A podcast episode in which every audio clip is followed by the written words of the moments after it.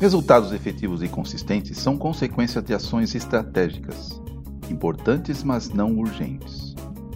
Se você não pensar estrategicamente, vai sempre apagar incêndios. Se não é urgente nem importante, está fazendo por quê?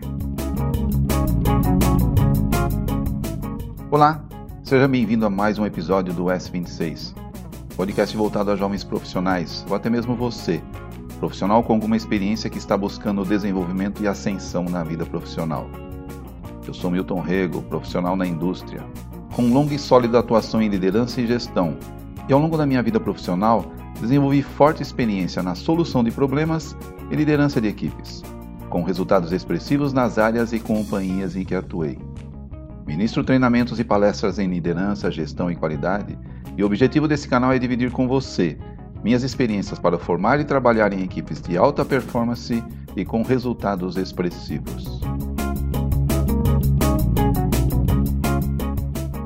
Você entende a relação do que é urgente e importante? Todos em algum momento temos que decidir entre fazer o que é importante ou o que é urgente. Acho que todos já passamos por esse dilema.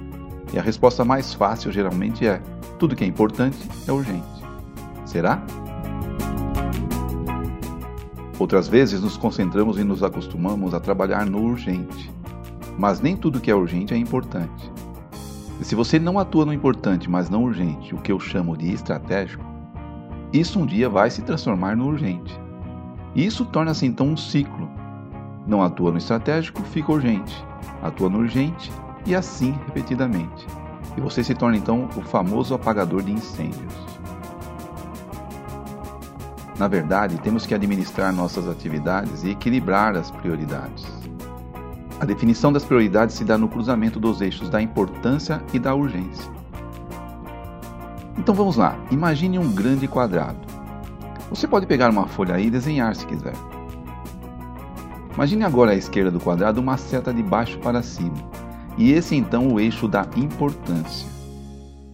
E agora imagine logo abaixo do quadrado uma outra seta da direita para a esquerda, e esse seria então o eixo da urgência.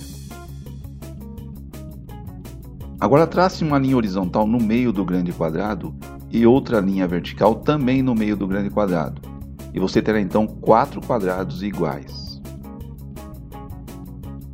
No quadrado superior esquerdo temos o quadrante Q1, importante e urgente. Essas são atividades que você deve fazer agora. São as crises, aqueles problemas urgentes, os incêndios.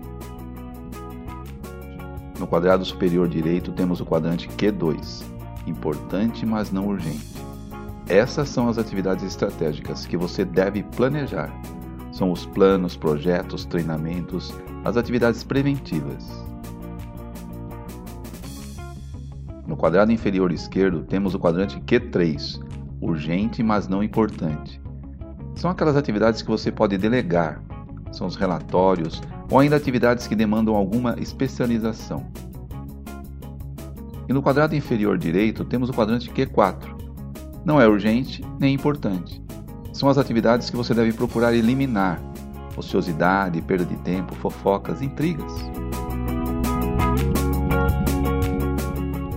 Seguindo esse conceito, então, conseguimos sair do ciclo de sempre ficar apagando os incêndios, atuando também no estratégico.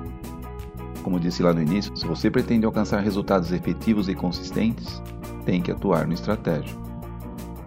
Outra cilada é achar que pode fazer tudo. Começa a centralizar as ações e demora a pedir socorro. É preciso então aprender a delegar. Nem tudo tem que ser feito por você. Existem tarefas onde tem gente mais habilidosa que você. Então delega. Ou ainda, se a atividade sinaliza a necessidade de um especialista, peça socorro, contrate, delegue. E por fim, identifique as atividades que não agregam valor e avalie a possibilidade de eliminá-las. Lá no meu Instagram, publiquei um infográfico explicando passo a passo como desenhar esses quadrantes, então você entenderá melhor esse conceito. Eu organizo então as minhas atividades e prioridades identificando-as segundo esse conceito. E na frente de cada atividade eu identifico o quadrante que ela pertence. Então eu as classifico para facilitar então a minha gestão das prioridades. Esse foi então mais um episódio do S26. Espero que eu tenha contribuído de alguma forma para enriquecer o seu conhecimento e que esse possa ser mais um elemento para o seu crescimento profissional e pessoal também. Fique à vontade, comente, opine, compartilhe. Me siga aqui nas minhas redes sociais e divida suas experiências comigo. Para mim será sempre um grande prazer ter a oportunidade de saber a sua opinião e aprender também com você. Nos vemos no próximo episódio.